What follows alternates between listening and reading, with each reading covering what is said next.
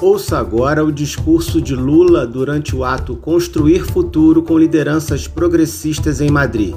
Lula falou sobre o desafio em enfrentar a extrema-direita no mundo e diz estar convencido que pode recuperar o Brasil caso volte a governar o país.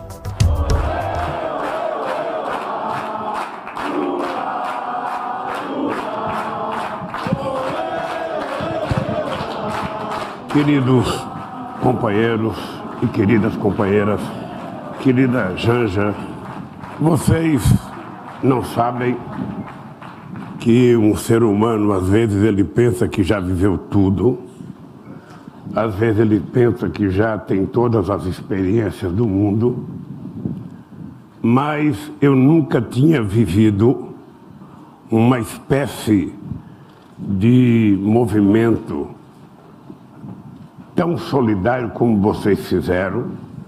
Eu não conheço se houve na história da humanidade alguma coisa parecida.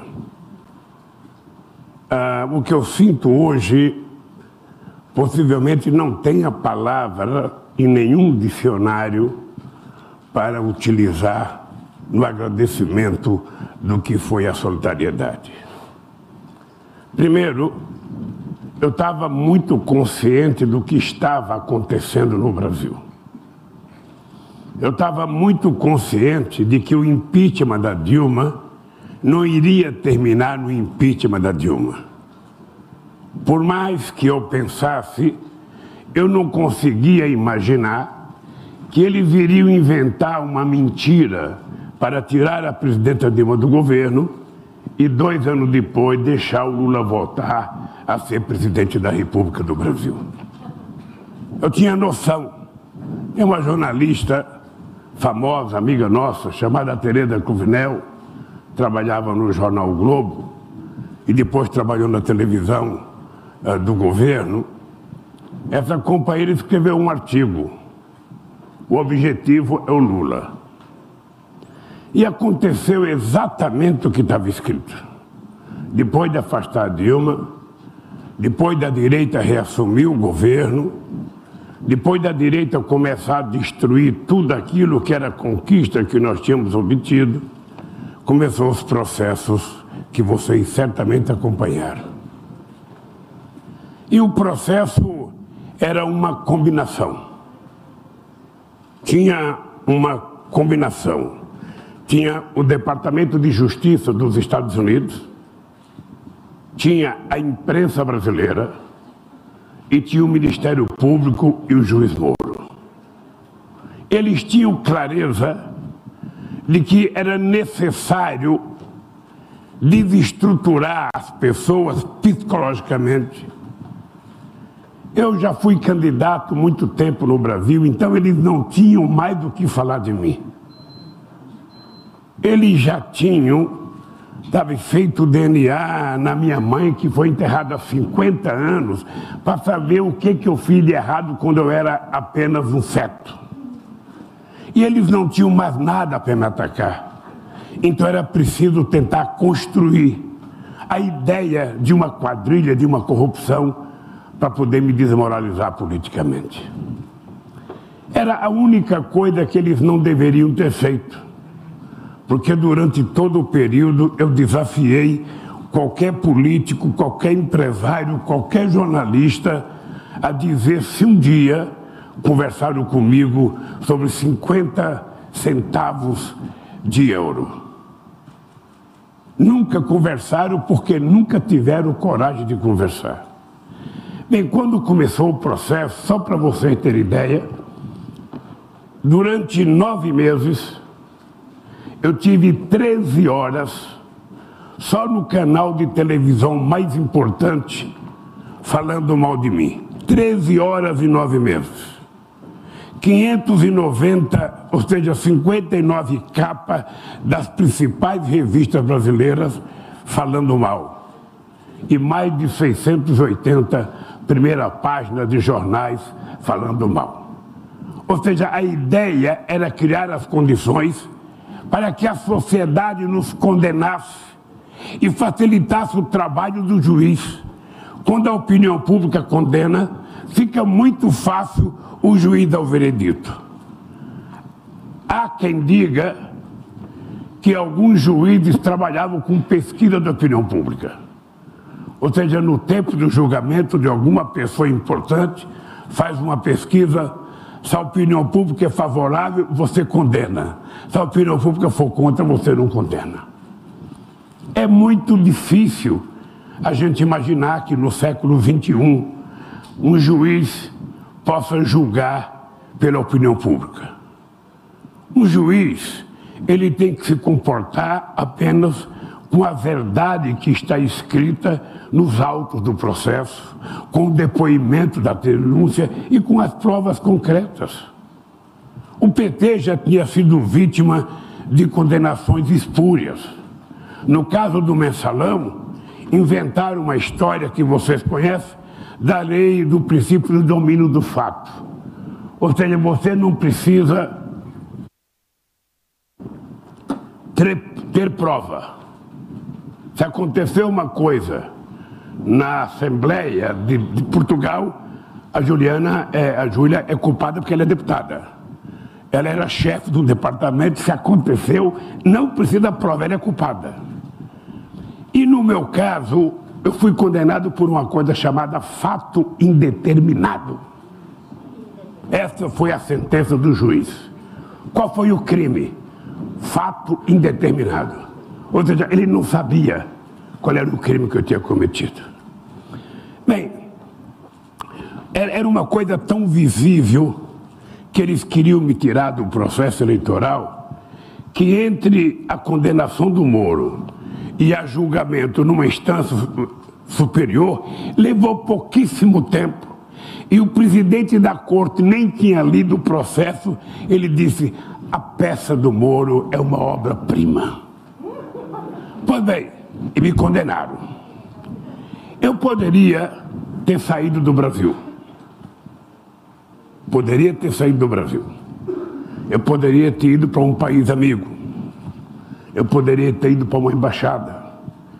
Mas eu, depois de tantos anos de briga no Brasil, depois de tanta luta para conquistar a democracia, eu não achava justo eu sair do Brasil e aparecer uma foto minha, sabe, fugitivo, corrupto fugitivo. Eu achei que essa uma foto seria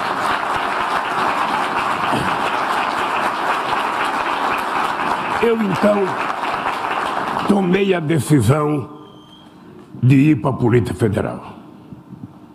Fui para a Polícia Federal porque eu estaria perto do Ministério Público que estava me condenando e do juiz que tinha me julgado.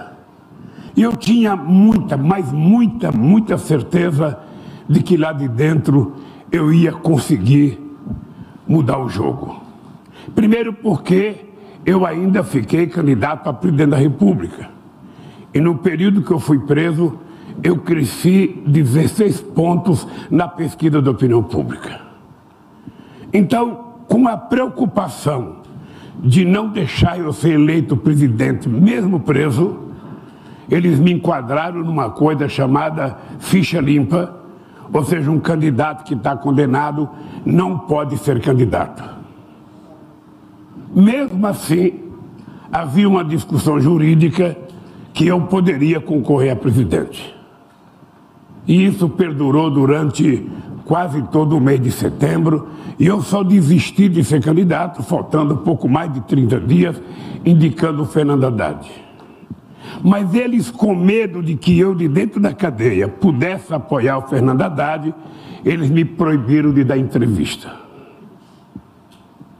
Mesmo assim, o companheiro Haddad teve 47 milhões de votos. Mesmo assim, numa campanha em que pela primeira vez funcionou a indústria de fake news, funcionou a indústria de fake news e uma, e uma quantidade de inverdades, de mentiras contra o Haddad, que certamente a gente não estava habituado a ver no Brasil. Pois bem, surgia a primeira candidatura de extrema-direita, negacionista, fascista no Brasil, com o apoio de uma grande parte da elite brasileira que hoje está arrependida. Pois bem, quando eu estava preso, terminou as eleições, começou a movimentação muito forte da pressão da sociedade, sabe, também do exterior. E muita gente viaja para fazer palestra para fora do Brasil e muita gente era molestada, sabe, quando viajava e começaram a pensar então a me libertar. Chegaram a discutir a possibilidade de me mandar para casa. Eu não seria absolvido, mas eu colocaria uma tornozeleira, iria para minha casa, chamada prisão domiciliar. Eu disse para meus advogados, e eu quero aqui de público dizer que eu devo muito, muito ao meu companheiro Cristiano Zanin e à companheira Valesca, que foram meus advogados, porque precisou de muita coragem Nós precisamos de muita coragem para vencer essa batalha. Eu disse para eles que eu não aceitava nenhum acordo, que eu não trocava a minha dignidade pela minha liberdade, que eu não colocaria tornozeleira porque eu não era pombo correio e que eu não iria transformar minha casa numa cadeia. Isso causou um certo impacto e muitos companheiros nossos, também advogados, que achavam que eu deveria ir para casa. Meus amigos mesmo, muitos companheiros meus do sindicato falavam, não, Lula, vai para casa, aí nós vamos te visitar, você está em casa, você está preso, mas está livre. Não, eu não estou preso, não estou livre, não. Eu não posso ir para casa. Eu não posso levar uma tornozeleira para casa, que é meu único espaço de livre, sabe, que a Constituição me garante. E eu não vou para casa, ou seja, eu só saio daqui com a cabeça mais erguida do que eu entrei. Só saio daqui. Agora, quem é? Quem é que me deu força para ter essa coragem? Vocês. Vocês, companheiros e companheiras, gente que eu nunca tinha visto. A começar pela vigília de Brasília, pela vigília de Curitiba. Ou seja, eram milhares de pessoas que eu, muitos eu não conhecia, eram mulheres, eram pessoas mais idosas, eram jovens, ou seja, todo santo dia. Vocês imaginam o que é 580 dias Todo dia, 8 horas da manhã, o pessoal gritava bom dia Lula, a meio-dia gritava boa tarde Lula, e às 6 horas da tarde, às 7 horas, boa noite presidente Lula. Durante 580 dias. Se tivesse chovendo, eles gritavam, se tivesse sol, eles gritavam, se tivesse a Polícia Federal perturbando ele, eles gritavam. Aquilo, vocês não têm noção do estímulo. Então você tinha aquele povo brasileiro lá em Curitiba, você tinha gente do Brasil inteiro que ia. E nós começamos a receber gente do exterior. Nós começamos a receber companheiros, deputados, dirigentes sindicais, advogados, historiadores, sabe? Muita gente começou a visitar o Brasil. E aquilo começou a criar uma movimentação política incômoda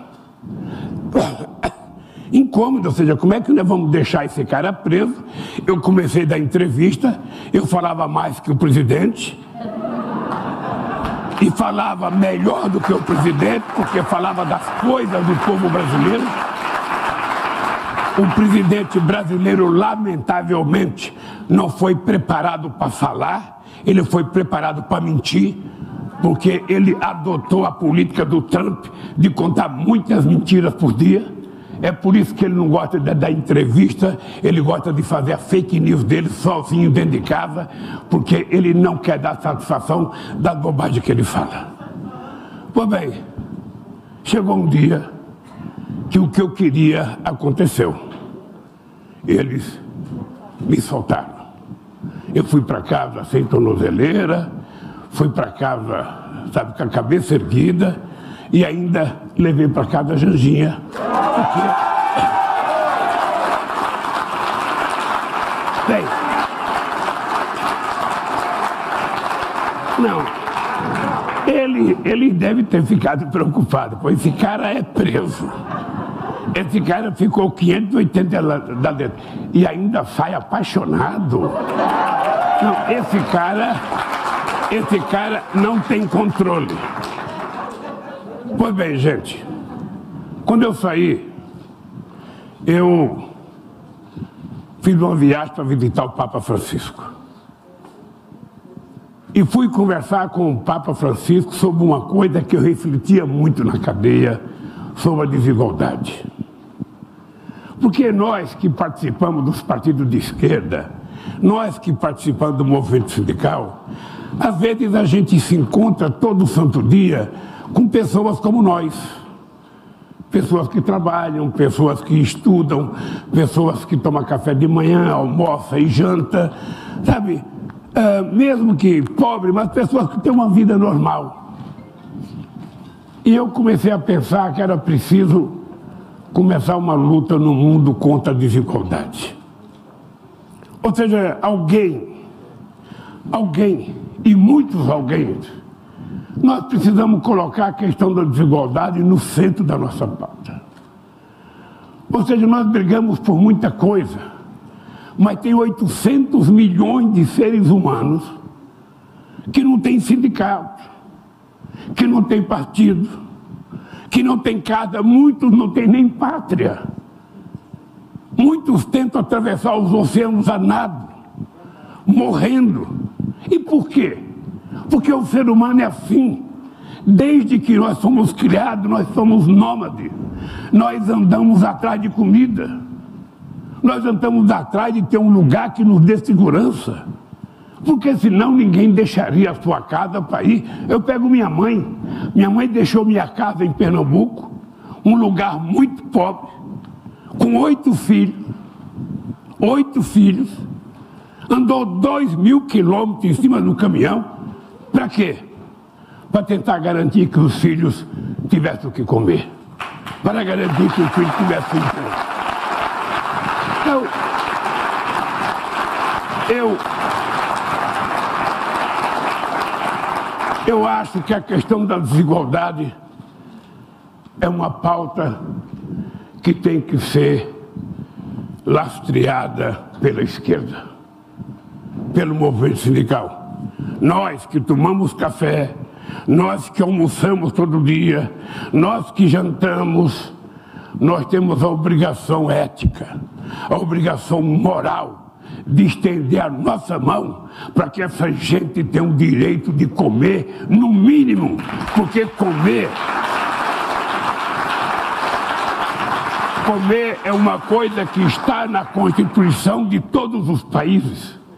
Comer é uma coisa que está na Declaração Universal dos Direitos do Homem e da Mulher, que na urna é só do homem, mas aqui na nossa é homem e mulher.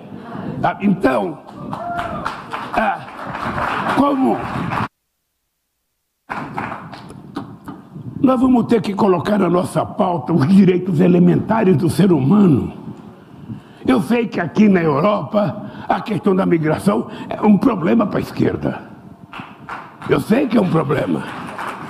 Eu milito, converso com a esquerda europeia pelo menos há uns 30 anos. E eu sei que é um problema e a direita é agressiva. Por que, que o Trump ganhou nos Estados Unidos? Com uma frase simples: América para os americanos. Chega de latino-americano, chega de africano, chega de muçulmano. Ou seja, na verdade, no Brasil agora, no Brasil nós tínhamos prefeito na década de 70, lá de São Paulo, Luiz, você está lembrado disso? Ele queria dar passagem para que os nordestinos voltassem para o Nordeste. Vocês já perceberam que a pobreza incomoda tanto que, mesmo entre famílias, aqueles mais pobres não são convidados para os aniversários, ficam de fora. Como? Como é possível? Como é possível um mundo que produz muito mais alimento do que consome, tem 800 milhões de pessoas que não têm o que comer. Como é possível o Brasil é o terceiro produtor de alimento do mundo? O Brasil é o maior exportador de proteína animal do mundo. E as pessoas estão comendo carcaça de frango. A pessoa vai no açougue procurar osso e tem 19 milhões de pessoas com fome. E nós acabamos com a fome. A ONU reconheceu em 2014 que o Brasil tinha saído do mapa da fome. E a fome voltou.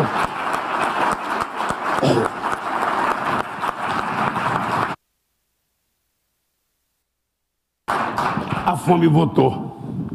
E ela voltou muito pesada. E pense bem numa coisa. A gente não sabe quando uma pessoa está com fome.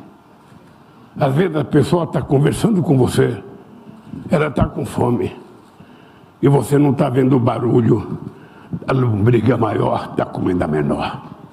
Você não está vendo. E eu quero contar um caso. Em 1965 eu fiquei desempregado um ano e meio. Eu arrumei um emprego. E no dia que eu arrumei emprego a Luísa Vilares, a empresa que eu fui trabalhar não tinha restaurante. Você tinha que sair na hora do almoço para ir comer nos bares. E eu não tinha dinheiro, mas eu fui para o bar, pelo menos para ver os outros comer. E vocês não têm noção do que é você ficar em pé, vendo as pessoas pedirem lanche, pedirem cerveja, pedirem refrigerante e ainda de vez em quando um, um, uma pessoa falava assim, ô Lula, você quer? E eu, não, não estou com fome. Não, se você quiser, pega um. Não, não estou com fome. E vou tra trabalhar com a mesma fome que você saiu. Vocês não têm noção. Não tem noção do que é. Você não tem noção do que é uma mãe com uma criança no colo pedindo comida sem ter comida para dar. Então a luta pela igualdade tem que ser uma bandeira nossa da esquerda. Sabe, tem que ser uma bandeira, a gente pensa em muita coisa, mas de vez em quando a gente esquece das pessoas que não têm sindicato, que não têm organização, das pessoas que não podem nem fazer protesto. Porque o faminto não faz a revolução, o faminto está fragilizado. Nós é que temos que estender a mão para eles. Nós é que temos que ser a perna deles além, além dessa questão da fome, além dessa questão da igualdade, eu saí da cadeia com outra disposição. A questão ambiental não é mais uma questão dos ambientalistas. A questão ambiental não é mais uma questão de um partido verde. A questão ambiental não é mais um problema da classe média sofisticada ou intelectual. Não. A questão ambiental é uma questão do povo brasileiro, do povo espanhol e do povo do planeta Terra. Nós só temos ele. Vocês já perceberam? Vocês já perceberam que os ricos estão gastando milhões para fazer uma pequena viagem no espaço de 15 minutos? Porque eles estão querendo ver se tem um lugarzinho para eles eles não percebem que eles são responsáveis pela poluição. E nós então precisamos colocar a questão ambiental na ordem do dia. Não é possível a gente pensar hoje em desenvolvimento, em emprego, se a gente não colocar a questão ambiental dentro desse problema. Não é possível. E aí entra o meu Brasil e entra a Amazônia. A Amazônia, na verdade, são 360 milhões de quilômetros quadrados. É muita coisa. É muita coisa. 360 mil quilômetros quadrados. É muita coisa. E ela tem uma biodiversidade excepcional. E o Brasil, efetivamente, não tem condições de explorar aquela biodiversidade, até de pesquisar. Então, eu acho que nós, porque a Amazônia não é só no Brasil, você tem a Amazônia boliviana, a Amazônia venezuelana, a Amazônia colombiana, a Amazônia peruana, a Amazônia equatoriana. Ou seja, a Amazônia é um espaço muito grande. Até a França tem, tem, tem, tem espaço na Amazônia por causa da Guiana Francesa. Então nós precisamos começar a pensar o seguinte: o nosso problema de discutir meio ambiente no terceiro mundo não é só a questão da Amazônia. Nós temos que discutir a questão das favelas, a questão da água potável, a questão da coleta do esgoto, a questão do tratamento do esgoto, a despoluição dos rios, a despoluição das praias. É muita coisa que nós temos que fazer, que muitas vezes a gente não discute, fica só discutindo a Amazônia, Amazônia, Amazônia, e o cara está morando ali numa palacita. Ele está fazendo as necessidades fisiológicas dele, os caranguejos estão comendo e ele vai comer o caranguejo. Isso já foi escrito, isso já foi escrito em 1946 pelo Josué de Castro, um grande cientista político brasileiro. Em 1946, ele escreveu um livro chamado Geografia da Fome, que diz exatamente o que está acontecendo hoje em 2021. Então nós precisamos colocar a questão ambiental. E na questão da Amazônia, a gente tem que deixar claro que a Amazônia é um território brasileiro, portanto, o Brasil é soberano. Agora, a riqueza da biodiversidade tem que ser compartilhada com o mundo. Nós temos que compartilhar com o mundo a pesquisa. Nós precisamos de ajuda, precisamos de pesquisa, pesquisador, até porque nós temos 25 milhões de pessoas que moram na Amazônia, no caso do Brasil. Nós temos muitos índios, muitos ribeirinhos, nós temos muitos extrativistas, muitos pescadores. São 25 milhões que precisam viver. E nós então precisamos oferecer para essa gente sabe, condições de viver. Nós não queremos transformar a Amazônia num santuário da humanidade. O que nós queremos é explorar cientificamente a riqueza da biodiversidade para dela a gente ver se tira alguma coisa para ajudar o povo brasileiro e o povo do mundo. Se é que ela tem a importância que os cientistas dizem que tem. E além da questão ambiental, vocês jovens, vocês têm um problema que eu já não vou enfrentar mais, que a natureza é implacável com a gente. Mesmo que a gente queira viver muito, de vez em quando a natureza não deixa. que é a questão da indústria de dados. Eu tive uma conversa com a companheira ontem da UCTAG e eu fiquei assustado com os números. Ela me disse que a Europa está muito atrasada, a América Latina e o terceiro mundo e os asiáticos também, e que 90% da indústria de dados é hoje dominada pelos Estados Unidos e pela China. E que o restante do mundo fica só com 10%. Então, vejam, a indústria de dados será, alguns dizem, o petróleo do século passado. Né, o petróleo foi descoberto pela primeira vez em 1869. Desde que o petróleo foi descoberto, todas as guerras que aconteceram no planeta teve o petróleo envolvido. Inclusive, a Lava Jato brasileira teve o petróleo envolvido por conta da descoberta do pré-sal, que foi a descoberta da maior jazida de petróleo do século XXI. Quando nós descobrimos o pré-sal, diziam que a gente não tinha condições de explorar porque era muito profundo. Às vezes o petróleo está a 7 mil metros de profundidade tem dois mil ou dois mil metros, dois quilômetros e meio de lâmina d'água, depois tem mais dois de terra, depois tem mais dois de sal para você chegar no petróleo. Você sabe o que está acontecendo no Brasil? Nós estamos conseguindo extrair o petróleo a 7 mil quilômetros de profundidade, a 7 mil metros de profundidade, sabe, pelo mesmo custo do petróleo que a Arábia Saudita está explorando quase a luz do sol porque a nossa Petrobras é uma das empresas que tem a mais competente tecnologia de exploração em águas profundas. Então, pode ficar certo que a Lava Jato teve muito a ver com a destruição da nossa indústria de alho, gás, de alho e gás, teve a destruição da nossa indústria de engenharia e teve o objetivo de tentar nos acabar politicamente.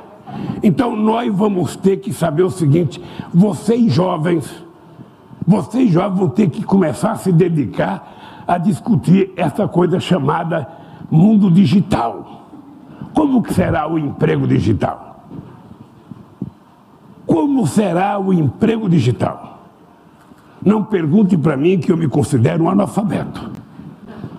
Mas vocês que passam o dia inteiro no celular, o dia inteiro, tem gente que já está com dedos desgastados de ficar escrevendo. Tá? Vocês comecem a pensar que isso, sabe, cada coisinha que vocês escrevem, que vocês falam, isso está sendo anotado, está sendo guardado. E isso vai valer dinheiro. Isso vai valer dinheiro, isso vai valer ouro daqui para frente. E nós precisamos então o povo da Espanha, o povo do Brasil, o povo da Alemanha, o povo da França, o povo do mundo que não é chinês nem que é americano, precisa começar a se aperfeiçoar nisso. Vocês argentinos, sabe, que pensam que são mais inteligentes, tem que começar a pensar nisso. Então, companheiro, eu, eu, eu levantei, eu levantei essas três coisas da desigualdade, da questão ambiental e da questão, sabe, do mundo digital, porque são os problemas que nós vamos enfrentar daqui para frente. Aliás, os dirigentes sindicais vão ter cada menos, cada vez menos fábrica para ir na porta xingar o patrão ou o governo. Vocês também vão ter que trabalhar essa questão digital com um carinho tão extraordinário, porque senão a gente vai perder o trem da história e a gente vai começar a discutir para que, que serve o sindicato. Porque essas pessoas são trabalhadoras. E veja que no primeiro momento eles venceram a batalha. Eles conseguiram convencer as pessoas que trabalham, sabe, nessas empresas de aplicativo, sabe, ou seja no Uber, ou seja entregando comida. No primeiro momento eles convenceram essas pessoas que eles eram pequenos empreendedores. Hoje toque palavra chique, empreendedor. O trabalhador, a vida inteira, Luísio, peão de fábrica, o, o sonho dele é trabalhar por conta própria. A gente não quer patrão, a gente não quer chefe, o nosso sonho é trabalhar por conta própria. Quem não pensou em trabalhar em casa, levantar a hora que quiser e dormir a hora que quiser? Não é assim que a gente pensa? Então, eles transformaram nós em pequenos empreendedores. Então, você está trabalhando em casa usando a sua água, a sua conta de luz, a sua mesa, o seu espaço, chutando a criança quando ela vem em casa chorar perto de você. Ou seja, então você está gastando uma parte do seu dinheiro trabalhando o dobro que você trabalhava, achando que você é pequeno ou pequena empreendedora. Então eu estou falando desse assunto porque é um assunto do momento que os estados pobres precisam unir. Universidades, que é quem tem inteligência, a juventude, que é quem pode pensar no futuro, e a gente juntar os empresários e os sindicatos para a gente trabalhar isso, e é urgente. É urgente. Obviamente que o mundo não vai acabar por conta disso, mas a gente vai ficar refém de indústria que a gente não conhece, de empresários que a gente não conhece então é importante que a gente pense nisso. E para terminar, eu quero, no fundo do coração, dizer para vocês: olha, eu se fosse transformado em ouro, eu não teria como pagar a gratidão que eu tenho por vocês.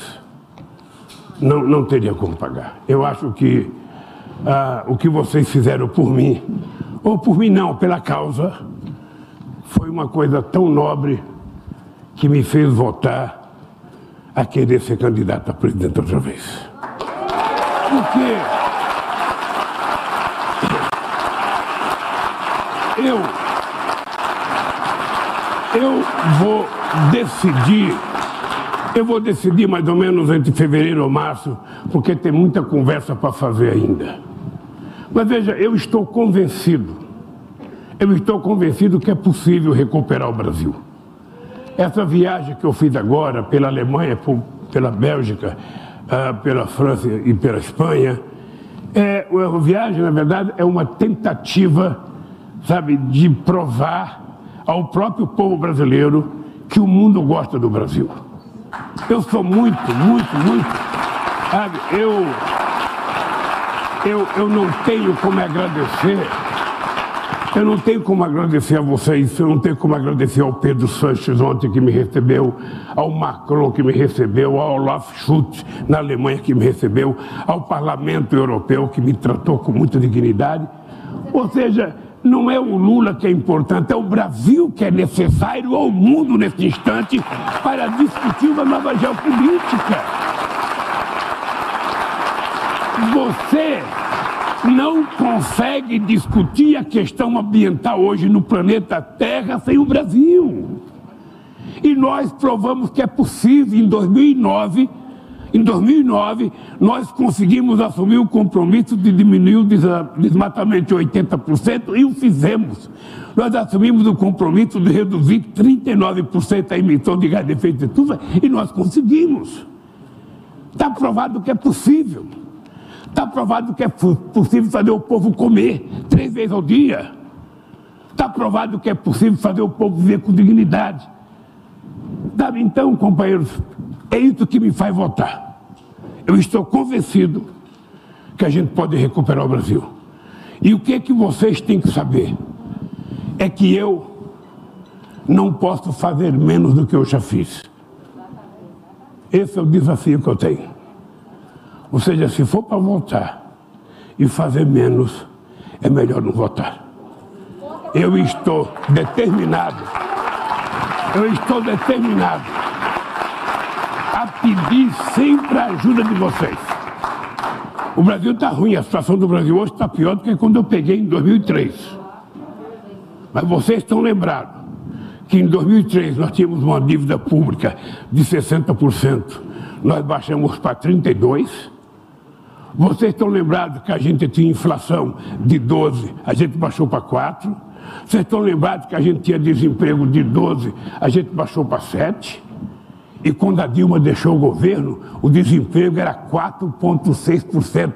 Era padrão Finlândia, padrão Alemanha, padrão Suécia. Então nós provamos que é possível.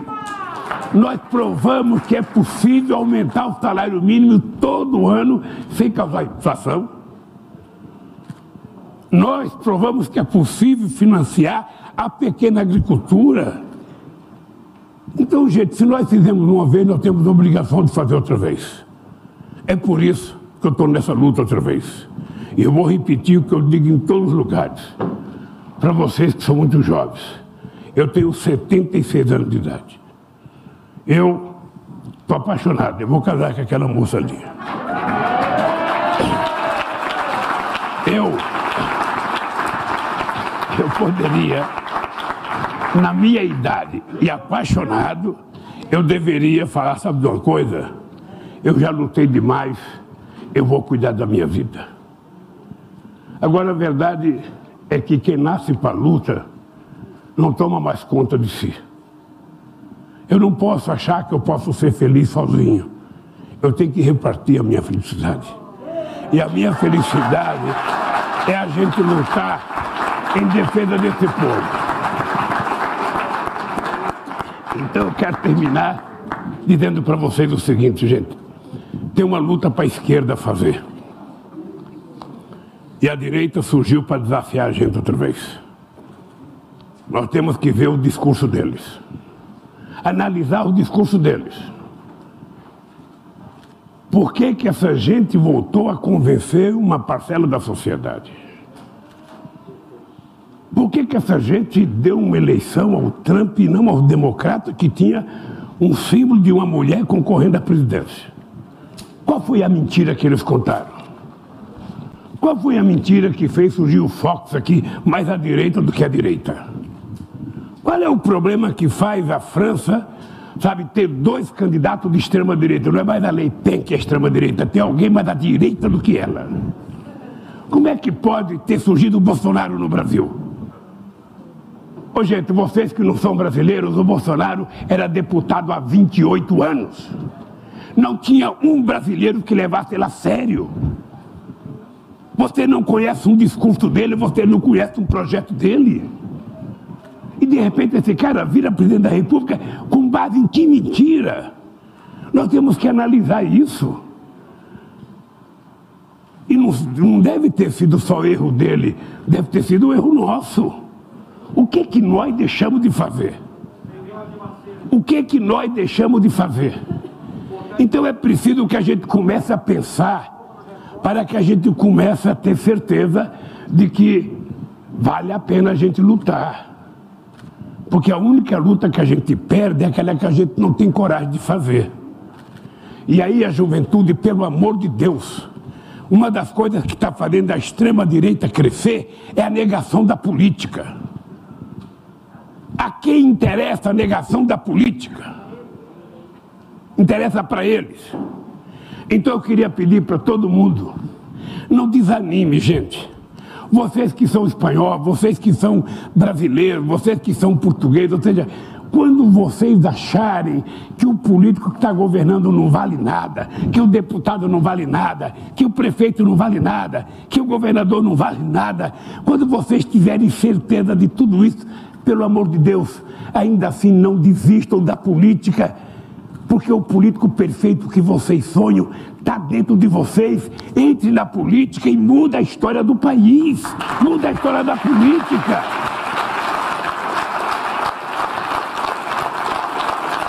Não desistam. Então, queridos companheiros e companheiras, obrigado. Como vocês foram muito gentis comigo, fazendo solidariedade durante 580 dias, eu abusei um pouco de vocês e espero que vocês me perdoem por ter falado mais que os 10 minutos que vocês me concederam. Mas vocês, mas vocês, vocês vão me compreender